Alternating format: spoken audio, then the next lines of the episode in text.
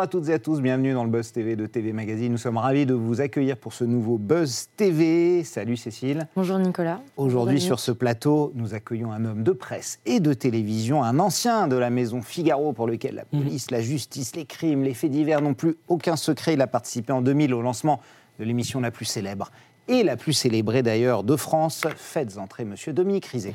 Ça va, oh, Dominique C'est beau, ça. Oui, bah oui, voilà. J'ai voulu faire une petite fin, parce que fait entrer l'accusé. Évidemment, vous en avez fait partie euh, du lancement. Et désormais, c'est sur RMC Story. La nouvelle saison sera diffusée à partir de dimanche, 21h10. Au total, 16 enquêtes inédites, hein, et inédites sur les dernières années seront racontées, euh, des faits jusqu'au jusqu'au procès. Et le premier épisode, évidemment, vous frappez fort d'entrée avec l'affaire Nordal Lelandais, euh, reconnu coupable d'Arthur Noyer et de Maïlis. L'affaire était ultra évidemment, hein, jusqu'à sa condamnation. Euh, pourquoi avoir choisi cette affaire pour lancer la saison? Parce que tout le monde la connaît quasiment aujourd'hui. Alors c'est très bien de dire ça, tout le monde la connaît. Moi je pensais la connaître bien parce que j'ai travaillé sur l'affaire et j'ai travaillé en temps réel depuis la disparition de Maëlys, euh, la découverte du crâne du caporal Noyer. Et puis j'ai suivi le procès Maëlys euh, à Grenoble. Donc je pensais la connaître bien. Et puis quand j'ai découvert le fait entrer l'accusé, le doc, eh bien j'ai entendu la voix et le témoignage de la juge qui n'avait jamais parlé. J'ai entendu le témoignage et la voix des gendarmes qui avaient été les enquêteurs et qui n'avaient jamais rien raconté. On ne les connaissait pas, on ne connaissait pas leurs doutes, on ne connaissait pas comment ils avaient réagi euh, ce jour où euh, on retrouve à l'intérieur de la voiture de Lelandais, qu'il a pourtant lavé pendant 1h44, je crois, euh, une toute petite goutte de sang dans une vis sous le tapis de sol du coffre de la voiture de son Audi euh, qu'il a carchérisé. Et il a emporté euh, toutes les lingettes avec lesquelles il avait lavé sa voiture. On retrouve une toute petite goutte de sang. Regardez la réaction de la juge. Elle est à la montagne en train de skier, je crois, et elle dit mon téléphone sonne et j'y crois pas quoi. Et on ça y est, Et le gendarme, et le gendarme pareil quoi. Hmm. Il dit cette fois-ci, on, sait qu'on le tient. Et juste après, Jakubovic, son avocat, qui n'est comme pas un causant ou pas quelqu'un qui est forcément très sympa avec les journalistes, mais qui est un excellent avocat, puis il a le droit de ne pas vouloir discuter avec les journalistes, qui dit à ce moment-là, je comprends que ça va se compliquer. Hmm. Vous avez compris pourquoi Dominique Rizet est notre invité Parce que c'est ce suspense-là. C'est ce qu'on va, c'est ce que vous allez avoir dans un instant dans notre entretien. On parlera évidemment hein, de cette nouvelle saison d'Orée spéciale et de son nouveau visage aussi, hein, Christophe Delay. Ce sera dans un instant, juste après les news médias avec Cécile Borloo.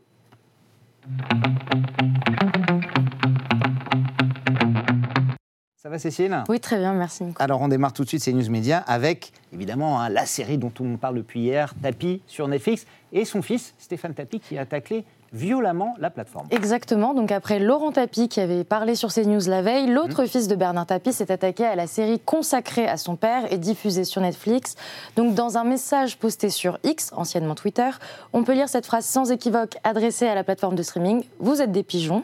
Avant de conclure qu'il ne faut pas s'attendre à, à apprendre quelque chose sur ce biopic consacré à l'homme d'affaires décédé le 3 octobre 2021. Euh, et donc c'est une série signée Tristan Seguela. Alors, vous êtes des pigeons Netflix, hein, d'avoir acheté euh, euh, cette histoire. Vous avez regardé la série? Pas encore, j'imagine, elle est arrivée hier. Ça vous intéresse? Vous aviez suivi les déboires judiciaires, notamment de, de oui, Oui, bien sûr. Moi, j'ai connu Tapi, euh, je suis vieux, hein, donc j'ai connu Tapi presque à ses débuts, personnage emblématique et puis qui était, qui était magnifique. C'était le magnifique de Belmondo, quoi. Au tout début, c'est exactement tout lui réussissait. Que fait très bien Laurent Lafitte, d'ailleurs. Absolument, oui. Ce qui, ce qui, alors, j'ai vu des interviews de lui. J'ai pas vu la, la série, mais j'ai vu des interviews.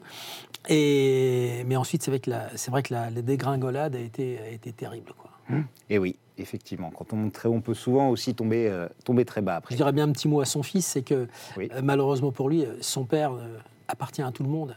C'est tellement un personnage de l'histoire que le fait que Netflix lui consacre une série, lui va toujours trouver des choses qui vont pas ressembler, mais son père lui appartient même plus. Il mmh. appartient à tout le monde. Oui, c'est aussi pour ça que Netflix euh, l'a fait, effectivement, sans l'accord de, la famille, hein, on, le rappelle. On continue ces infos médias, Cécile, avec l'ARCOM, saisi après une nouvelle séquence dans Touche pas mon poste, tiens, tiens. Exactement, donc euh, histoire sans fin entre l'ancien CSA et Cyril Hanouna. Donc mardi, dans son émission PAF avec Baba, l'animateur a relié une fausse information en diffusant une vidéo sur des jeunes de Rouen qui auraient pris du fentanyl, donc euh, c'est dite la drogue du zombie. Euh, on voit à San Francisco notamment. Hein. Exactement. après un vif débat en plateau. Plusieurs médias, dont le site spécialisé dans la vérification de faits Check News, ont formellement identifié les images comme une fake news. L'ARCOM a indiqué que la séquence allait faire l'objet d'une enquête. Bon, c'est pas la première fois que ça arrive évidemment, mais les fake news, c'est évidemment un phénomène récent euh, qu'on voit beaucoup, de plus en plus, euh, notamment. Euh, vous, dans votre domaine, Dominique, quand vous travaillez sur des enquêtes judiciaires, comment on fait pour lutter contre les fake news, la désinformation, qui sont légion aussi hein, bah, Regardez l'histoire de la disparition du petit Émile. Il y a tout un tas de rumeurs qui circulent. L'autre jour, je reçois une info de quelqu'un qui me dit voilà, sa mère a été placée en garde à vue et avec une photo, une capture d'écran de quelqu'un qui avait écrit ça, je ne sais pas qui. Alors c'est vrai que ben, on réagit quand même parce que euh, on se dit voilà, c'est une hypothèse, pourquoi pas les parents? C'était posté sur les réseaux? Réseau ou envoyé juste à vous Quelqu'un m'envoie un écran, une capture d'écran. En disant que la mère d'Émile est en garde à vue. Et c'est quelqu'un qui fait partie. Alors, il y a des gens qui, ont, qui ont fait un fan club de Dominique Rizet. C'est quelqu'un qui m'envoie des. non, mais euh, je dis ça parce que c'est quelqu'un qui est hyper crédible, qui m'envoie parfois des ah infos en me disant tiens, ça bouge là-dessus, ça bouge. Euh, juste qui m'alerte. Euh, si tu es en train de faire autre chose, regarde. Et, donc, c'était fake news, ouais, c'était faux. Et c'est vrai que c'est extrêmement dérangeant. Bon, façon, on vérifie tout, évidemment. Mais, mais c'est très. Moi, ça, ça me perturbe. Hum. Et il y a de quoi, effectivement. On termine ces news médias, Cécile, avec le chiffre du jour, c'est le 15 aujourd'hui. Exactement, donc c'est sur le canal de la chaîne BFM TV qui est apparu hier en fin d'après-midi Dominique Strauss-Kahn. L'ancien président du FMI, donc le Fonds monétaire international, était invité de la chaîne Info pour évoquer le séisme survenu au Maroc le 8 septembre dernier. Donc une intervention surprenante pour cet expatrié au Maroc depuis plus de dix ans.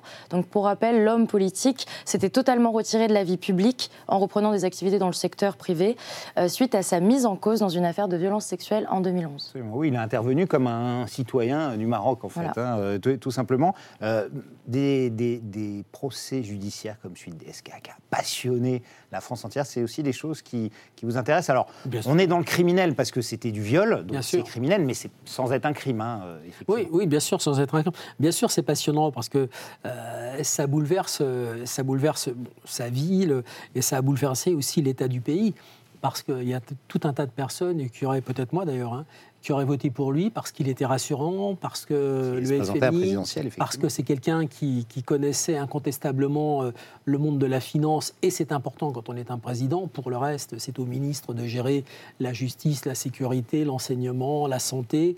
Mais euh, lui, ça aurait été un président qui est, enfin, je pense que un peu comme, euh, comme Fillon, un peu comme Fillon plus tard, euh, quelqu'un qui a été balayé de la campagne, balayé parce que euh, il avait une affaire qui traînait, enfin une affaire énorme, c'était impossible qu'il soit candidat à la présidentielle avec un dossier comme ça. Donc oui, quand ça concerne des politiques à ce niveau-là et à ce moment-là de l'histoire, c'est important. Et ça sort peut-être pas par hasard d'ailleurs. Absolument, effectivement. Et dans ce cas-là, ça, vous intéresse. Vos rapports avec les politiques, dans tous vos cas, comment ils ont été, notamment avec le, ceux qui sont succédés euh, au ministère de la Justice, hein, les, gardes des Sceaux, ça a parfois été tendu, parfois compliqué. Vous vous êtes déjà mis des bâtons dans les roues euh, alors, plus haut niveau sur certaines enquêtes que vous meniez ou des articles que vous écriviez? Il, a, il arrive qu'on nous fasse savoir, et ça passe parfois par euh, les directions des journaux euh, ou des chaînes. Hein, euh, un coup de fil du cabinet. qu'on nous fasse savoir que, qu'on va un peu loin, qu'on en fait un peu trop, que c'est pas le moment, mhm. que ça correspond pas à la ligne éditoriale, que ça peut arriver. Bien sûr, ça peut arriver. Ouais. maintenant, c'est complètement contre-productif de faire ça. Parce que bien évidemment, vous pensez bien que si on a une info sur un politique ou si on a quelque chose à sortir et qu'on nous demande dans notre média de ne pas le sortir, bon, on le file à un copain qui va le sortir ailleurs. Ouais. Et de toute façon, ça sortira. Et, après, on le reprend. Et on peut aller voir son directeur de la rédaction en lui disant Tu vois. C'est pas moi qui l'ai sorti en premier. Tu fait une grosse connerie, on aurait dû le sortir. on voit bien la fin, on voit le journalisme d'expérience. C'est fini pour les news, Cécile? C'est fini pour les news. Il y en aura d'autres. Évidemment, hein, dès demain, vous serez fidèle au rendez-vous. Tout de suite, place au grand entretien du Buzz TV. Nous sommes avec Dominique Rizet.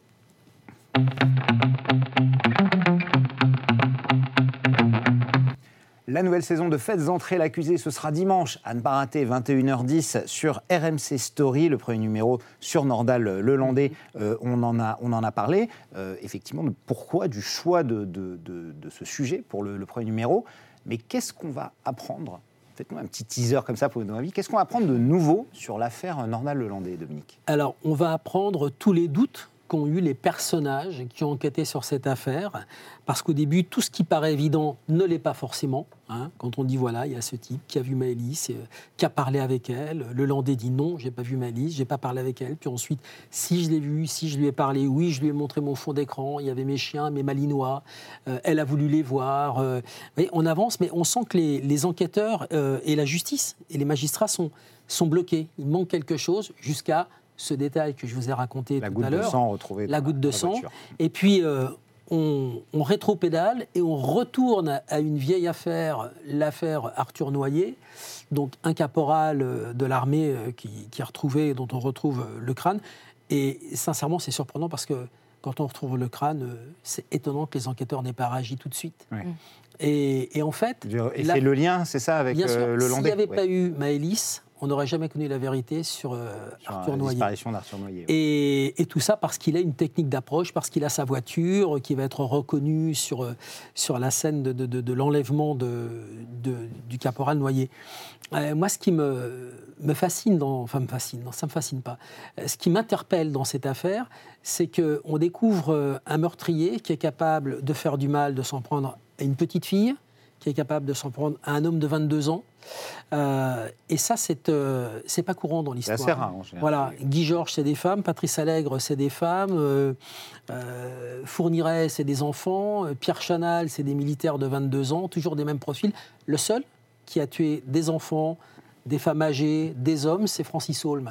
Mais Francis Holm, on a l'impression. C'était un routard, donc c'était un peu tout. Voilà. Alors je, ne vais pas être, euh, je voudrais pas que son avocat me saute à la gorge, mais bon, il n'a pas tellement de cerveau, Francis Holm. il est un peu, pertu, un peu perturbé, un peu paumé. L'alcool, euh, les quantités d'alcool euh, mm. qu'il a ingurgité, donc ça en fait un personnage de violence qui dit à chaque fois, d'ailleurs dans toutes ses auditions, j'ai vu rouge, je sais pas ce qui m'a pris, j'ai pris mon opinel et je l'ai piqué.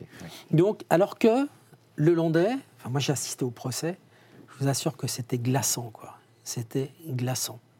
Le type, lui, a un cerveau, plus que ça d'ailleurs. Il a une stratégie meurtrière. Et, on découvre ça dans le Landais, et, c'est important. Et, donc on a, on a aussi son avocat, son avocat qui n'est pas, qui est pas imposant, qui a accepté euh, de nous parler. Alors, les juges, l'avocat, les gendarmes, le récit, euh, Quasiment toutes des premières fois en plus, hein, de gens qui ne s'étaient pas exprimés. c'est vraiment quand on rassemble tout ça, mm. c'est scotchant. Justement, vous nous donnez des clés pour euh, mieux comprendre l'affaire. Comment vous préparez vos interventions? Alors, euh, ça a un peu évolué. Hein. Au début, avec, avec Christophe Ondelat, j'avais deux plateaux. Mm. Et c'était des plateaux que j'écrivais. On me disait, voilà, parle-nous de l'article 64 l'irresponsabilité pénale, qui est devenu aujourd'hui l'article 122. Je faisais mon, bon blabla, euh, je préparais mon truc, et parfois même Christophe découvrait ce que je, ce que je lui racontais. Là, euh, c'est beaucoup plus organisé, c'est-à-dire que mes plateaux sont des passages d'un moment à l'autre de l'histoire. Il y a le récit, il y a un journaliste, réalisateur qui fait son film, un 52 minutes, et dedans on dit voilà, là on va mettre un riset, là on va en mettre un autre. Et il faut que mon plateau euh, soit la fin du récit, voilà, dans le récit, euh, Christophe Delay va dire, et à ce moment-là, les gendarmes sont bien embêtés parce qu'ils ont retrouvé euh, ce stylo et ne savent vraiment pas quoi en faire. Donc, j'interviens, Dominique, le stylo, bah, le stylo, il est parti à l'Institut de recherche criminelle. Et quand on a fait l'ADN sur le stylo, on n'a rien trouvé. Quand on a ouvert le stylo, on n'a rien trouvé. Mais quand on est allé chercher avec euh, un petit coton-tige à l'intérieur. Là, on a trouvé un ADN. C'est fou. L'ADN était au fond du capuchon. C'est ça. Donc, et je raconte ça. Ça on sur les petits détails qui, ont changé beaucoup de choses. Et à la fin de mon plateau, euh, Nicolas, il faut qu'on, Cécile, il faut qu'on retombe sur le récit. Oui. Donc, il faut que je ferme mon plateau euh, pour amener sur le reste, la continuité du récit. C'est plus compliqué qu'avant. C'est plus compliqué parce que mes plateaux, avant, je pouvais, je pouvais un peu improviser. On s'adaptait ensuite. Là maintenant, c'est vraiment très organisé. Je suis un peu, je suis un peu un boulot de comédien, un peu un boulot d'acteur. Donc, euh, je m'enferme chez moi. On tourne des émissions 4 4 Et vous répétez. Je m'enferme chez moi pendant, c'est vrai, hein, pendant trois jours, trois nuits. Euh, et, je suis seul et je révise mes textes. Alors vous êtes chroniqueur historique hein, de ce programme, il y a eu 23 saisons de ce programme, donc euh, les présentateurs passent, le Dominique Rizet reste hein, en tout cas, et cette année il y a un petit nouveau, puisque Rachid M. Marquier a, quitté la chaîne, c'est Christophe Delay, hein, qu'on connaît tous dans la matinale euh, de BFM TV avec Aline François, la première matinale de France d'ailleurs, avec lequel vous aviez déjà collaboré sur la chaîne Info. Comment ça s'est passé avec euh, Christophe Delay Vous étiez déjà complice, vous connaissiez, il a tout de suite Alors, pris son, son rôle en main? Christophe, c'est quelqu'un que j'aime beaucoup. Et j'ai une grande admiration pour son travail de journaliste. C'est un garçon qui, depuis 25 ans, se lève à 2 h du matin. Il a fait la matinale Europe, il fait la matinale à BFM. spécialiste des matinales. C'est un bosseur de ouf, comme disent les jeunes. Euh, c'est un dingo. Quoi. Il, arrive à 2 h du matin, il fait sa matinale à, 6 h jusqu'à 8h30. Il est méthodique, il est organisé. C'est une machine, c'est une mécanique. Il y a même à peine de temps pour déconner c'est-à-dire que quand on, arrive sur fait entrer l'accusé, on en a fait 16 quand même, enfin 12, on en a encore 4 à faire. Eh bien, là où moi, je raconte des conneries, je suis toujours en train de chanter, je, voilà, quoi, je fais le con. Je suis, je suis chez moi, je suis dans ma maison, je la connais par cœur, j'ai pas de soucis au moment des enregistrements. Lui, il est, il est très studieux. Il me fait Arrête, arrête, allez, viens, on va répéter. Je dis Mais Christophe, on a déjà répété hier, c'est bon. Non, non, non, on va répéter. Donc, il est, il est travailleur, il est toujours dans le doute. Et c'est mm. bien d'être dans le doute parce que comme il doute, il essaie de faire encore mieux. Moi, je l'aime beaucoup euh, et on a, fait, on a fait quand même des matinales historiques, tous les deux, sur BFM. Mais des, trucs de dingo. Euh, Abaoud, les attentats de 2015, l'assaut à Saint-Denis. Euh, j'ai un tuyau la veille au soir, quelqu'un m'envoie un SMS Lève-toi de bonne heure, hmm. un flic. Et j'arrive à 6 h du matin et ça va être l'assaut à Saint-Denis. Et Christophe me dit Qu'est-ce que tu fais là avec ton costard Je dis bah, J'attends. Dis-moi, tu sais quelque chose. Et, donc, j'entre en plateau à un moment parce que j'ai l'info et je lui dis Christophe, demande-moi, il se passe quelque chose à Saint-Denis en lien avec les attentats. Et là, on y va. Et en fait, on est, comment dire, on est en symbiose. Et il, connecte à toute vitesse. si je lui dis, et à ce moment-là, euh, le policier va prendre son backup, il va me dire c'est quoi le backup? Ce que d'autres journalistes n'auraient pas forcément fait. Je veux mhm. dire, ben, c'est sa deuxième arme. Sa deuxième arme de secours, absolument. Et donc il connecte à toute vitesse. Il a des petits airs hein, de Christophe Ondelat avec son blouson en cuir. c'est exprès, c'est un clin d'œil. c'est. Euh, Alors attends, ce qu'on me dit maintenant, qui est quand même très drôle, c'est qu'on me dit il a la voix et il a des intonations de Christophe Ondelat. Je ne sais pas si c'est vrai. Euh, je trouve que Christophe Delay, il fait vraiment vieux flic de PJ. Hmm. Moi, j'ai connu des vieux flics de la PJ à Paris. Euh, c'est un compliment, ça Comment il va le euh, prendre? Il ah, fait vieux flic de PJ. Ah, moi, j'aime bien ces mecs-là. Euh, Douchy à Versailles, Espitalier à la PJ de Versailles, des vieux flicards, quoi. Paul Leray, patron de l'OCRB, qui n'existe même plus. L'OCRB, c'est dépassé. Euh, le vieux Broussard, je dis ça avec mm. beaucoup de respect vers Broussard. Le vieux flic du 36, euh, un peu blasé, il a la tête dans les épaules, de cuir, il n'a pas d'épaule, il a une allure de rugbyman, il a des grosses épaules bien, bien larges, il n'a pas de cou. Euh, il a une gueule carrée et on a l'impression qu'on entre dans le bureau du, commissaire pour lui dire Bon, patron, on a une piste. Par exemple, pour revenir sur Christophe Ondelat, en tout cas, pourquoi, à votre avis, il a tant marqué les esprits? Parce que c'est le premier, parce qu'il est fou, il est fou dans sa tête. On écrivait les, plateaux de lancement ensemble à l'époque. Maintenant, la Ces plateaux sont quasi devenus des mêmes. Hein, faut ah dire, ils sont repris partout avec des trucs. Euh, on finissait le visionnage, on s'enfermait euh, tous les deux. Parfois, il y avait des intros sont incroyables souvent. C'est fou. Euh, Christophe, comment Christian Huleux, mais souvent on était tous les deux. Il écrivait, je lui donnais deux trois trucs et puis ensuite il disait bon allez, il se levait comme ça, il me disait allez, je te le fais. Regarde, je te le fais. voilà. Alors, on a retrouvé des morceaux de viande dans les arbres. Et les policiers ne les avaient pas trouvés parce qu'eux, ils les cherchaient au sol. Je dis, Christophe, tu peux pas écrire ça. si, si. Asseyez-vous, Dominique, dans la lumière. Et, et, donc, euh, et donc euh, Ondelat, il était timbré, quoi. Il était capable de faire des trucs. Euh, il a quand même demandé un jour, on a une invitée. C'est aussi pour ça que les gens l'adoraient. Hein, et on a une invitée et il lui dit, Madame, au moment où vous avez ouvert le frigo, ces morceaux de viande dans le frigo, vous n'avez pas pensé que ça pouvait être votre mère? Il n'y a là qui peut poser ce genre de questions. Mais maintenant, on ne ferait plus de la télé de la même façon. Voilà. Absolument. Euh, quand vous retracez une histoire, effectivement, de manière factuelle, c'est une chose. Euh, qu'est-ce que vous pensez, parce qu'on est aussi une émission de télé, de tous les faits divers, et notamment même ceux qui n'ont pas été résolus, comme le petit Grégory, Xavier Dupont de Ligonnès, très connu, euh, qui sont adaptés notamment en, fiction et qui soit invente une fin, soit effectivement ne laisse pas de, de Vous les regardez quand c'est adapté en fiction? Euh, J'ai regardé Grégory. Oui. Euh, TF1 Ouais, j'ai pas aimé ça. J'ai pas aimé parce que je trouve qu'il y a un parti pris. Dans le Grégory de Netflix, c'est Bernard Laroche le coupable. qui a euh, qui n'a pas dit ce qu'il savait sur la mort de Grégory, donc il est. Et je trouve que c'est dangereux de faire ça parce que même si certains le pensent, hein, euh, c'est pas bien de le faire. Parce que Bernard Laroche, il a une femme qui s'appelle Marie-Ange Laroche, qui vit encore, il a des enfants, et on est en train de faire de cet homme le coupable de l'affaire, forcément, ça peut être personne d'autre. Dans la tête des spectateurs, vous pensez que... Voilà, et, donc, eh ben, c'est peut-être lui, mais ça n'a pas été prouvé. Et je trouve que c'est inélégant totalement inélégant de le faire comme ça. Et d'ailleurs, il y a deux clans dans cette affaire. Il y a le clan euh, de ceux qui pensent euh, que c'est la Roche, donc il y a les parents Villemain, il y a le, colonel Sesma, euh, qui était le patron de l'enquête, il y a tout un tas de journalistes qui collaborent. Il y a peut-être Jean Kerr, le journaliste de Paris Match, mais il y a aussi des gens qui pensaient autre chose. Hmm. Et ceux-là, on les entend pas dans, on les entend pas dans, le doc. Vous regarderez toujours ça comme un expert, alors jamais avec l'œil d'un téléspectateur. Si c'est l'affaire Grégory, oui. Ouais. Non, je regarde toujours ça, toujours ça, ouais, effectivement, avec, bah, avec beaucoup de recul. Et puis, euh, je crois qu'il faut être humble. On ne sait pas qui a tué Grégory et on ne peut pas se permettre euh, de porter des accusations comme ça. Il faut toujours être très prudent. Est-ce que ce type d'enquête vous intéresse, Dominique Dupont-Ligonnès, Grégory, les non résolus, ou est-ce que vous préférez vous concentrer sur les affaires qui sont terminées, qui ont été résolues de A à Z pour les expliquer? Non, les affaires euh, non résolues m'intéressent. Dupont de Ligonnès un peu parce que parce que on connaît l'histoire, quoi.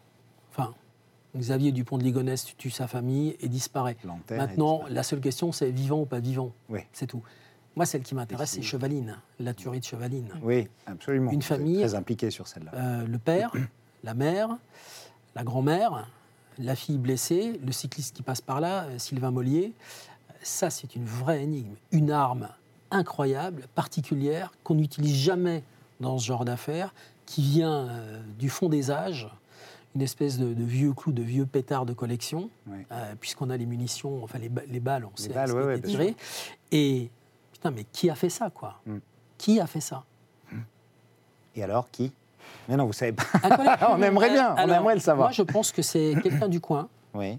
qui est un collectionneur d'armes, parce que cette arme, il faut savoir l'utiliser. C'est un Luger P06, c'est une arme très particulière. Moi, je fais du tir, je suis chasseur, euh, je vis dans les armes depuis que je suis tout petit. Et, donc, euh, c'est une arme particulière. C'est l'arme qui signe et c'est le propriétaire. L'arme permet de remonter au propriétaire d'imaginer. Et d'ailleurs, il y a plein de gens qui ont fait fausse route, à commencer par le proc, qui a dit à tout le monde c'est un tueur professionnel, c'est un. Rien, c'est pas un tueur professionnel. Il va pas prendre un P06 qui tire du 7,65 euh, du tout. Hmm. Prendra un 11,43, 9 mm, une arme. Euh, Chose plus, plus moderne, en tout cas, plus opérationnelle en tout cas. Merci Dominique. Avant de passer à notre dernière rubrique, euh, au suivant, notre invité d'hier, Isabelle Turburu. Vous suivez le rugby oui, vous regardez ça sur TF1, vous regardez l'équipe de France, ce sera le match ce soir. Elle vous a posé une question, Isabelle Turburu, je vous propose de l'écouter et d'y répondre. C'est la question que je me pose souvent euh, quand j'interviewe des, artistes ou des sportifs, qui sont pas mal en hein, niveau langue de bois, mais là je me dis comment on fait, et, vous y arrivez bien, c'est quoi le secret pour, euh, pour contourner la langue de bois? En fait, comment on fait parler effectivement les, gens, notamment les avocats, euh, des juges, Pour contourner la langue ben de ouais, Comment vous faites? Ah, Elle est piège cette question. Ben oui, et c'est pas facile, hein. notamment dans les affaires judiciaires qui sont très sensibles. Hein, Alors, on essaie de les rassurer. Ouais on essaie de les mettre en confiance. On essaie de leur dire que ce qu'ils diront ne sera pas retenu contre eux. On essaie de leur dire que c'est important que leur euh, parole soit entendue, parce que c'est, par exemple, les avocats, c'est la parole de leurs clients. Et on essaie de leur donner leur réflexe, c'est pas facile, parce que certaines personnes n'ont pas le réflexe, de communiquer, parce que sinon, si eux ne communiquent pas, d'autres vont le faire à leur place. Et euh, ça peut être catastrophique euh, parce que ça va être des gens qui, euh, qui ont approché le dossier, qui pensent savoir que. Donc on n'est jamais si bien servi que par soi-même. Et c'est leur dire parle, parce que sinon un autre va parler à ta place et il va raconter des conneries. c'est sûr, voire des fake news. C'est l'heure de notre dernière rubrique au suivant.